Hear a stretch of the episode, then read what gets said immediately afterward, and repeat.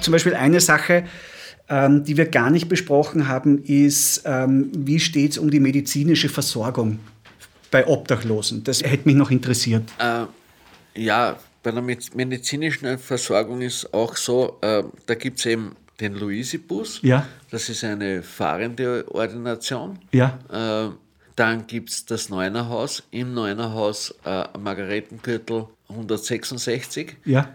Die haben dort äh, eine zahnärztliche Versorgung, äh, eine normale, einen normalen Hausarzt, äh, dann haben sie dort einen Augenarzt, einen Tierarzt, auch mobil betreutes, äh, also die fahren auch vor Corona, ich weiß nicht, ob das jetzt auch schon wieder ist, mhm. Äh, auch zu Leute äh, in die Wohnung. Äh, und was dort ist, man braucht nicht versichert sein. Ah, okay. ja? Und dann gibt es noch das Spital der Barmherzigen Schwestern. Da schaut es auch so aus, man, man, kann dorthin gehen ohne Versicherung. Und das ist äh, ganz, ganz eine tolle Einrichtung, ganz wichtig auch.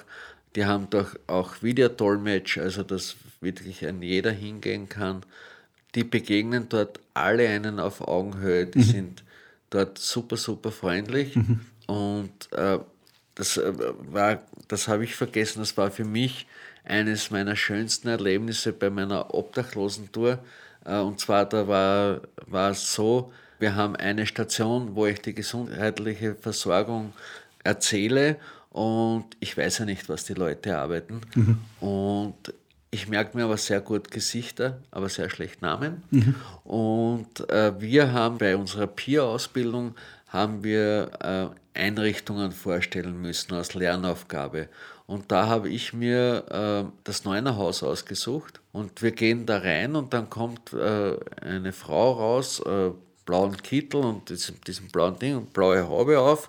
Und äh, sie zieht die Maske so runter und sagt, wir kennen uns doch. Und sie sagt Heribert. Und ich sage ja, sagt sie, ich war mit dir mit auf Tour bei Obdachlosigkeit und Armut äh, und habe gehört, äh, eben nach der Tour äh, ich wollte unbedingt was Soziales machen und ich bin gelernte Zahnärztin und habe dann dort angerufen und arbeite jetzt seit äh, sechs Monaten dort ehrenamtlich als Zahnärztin. Wahnsinn. Also alle Zahnärzte Ärzte und Ärztinnen, was dort arbeiten, alle ehrenamtlich und äh, soviel ich weiß, opfert sie vier Tage im Monat und, äh, und das war ein, für mich ein tolles Erlebnis, weil das eben durch meine Tour passiert ist. Sie ist zu Hause gesessen und sich gedacht, was könnte ich jetzt Soziales machen?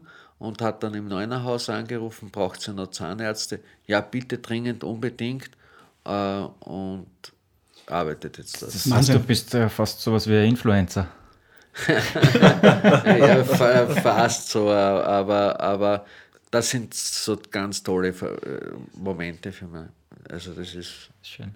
Ich würde gerne noch eine Sache, die, die ähm, haben wir auch nicht angesprochen, aber ich würde es jetzt gerne, also wir haben nicht darüber gesprochen, ich, ich würde das gerne jetzt auch kurz nachfragen, und zwar das Thema Hierarchien. Gibt es unter Obdachlosen sowas wie eine Hierarchie? Ja, natürlich. natürlich. Kannst du ganz kurz die, die äh, aufschlüsseln?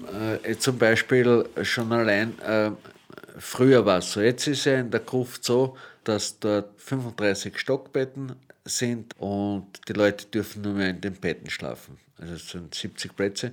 Damals waren halt so, dass äh, viel mehr haben schlafen können, also so 120, aber eben am Boden, am Tisch und so weiter. Und da war halt wirklich die Hierarchie, dass halt, es war halt sehr angenehm, direkt neben einem Heizkörper zu schlafen. Ja? Und du hast aber das alles äh, wegräumen müssen, weil es ist ja durchgeputzt worden und gewaschen.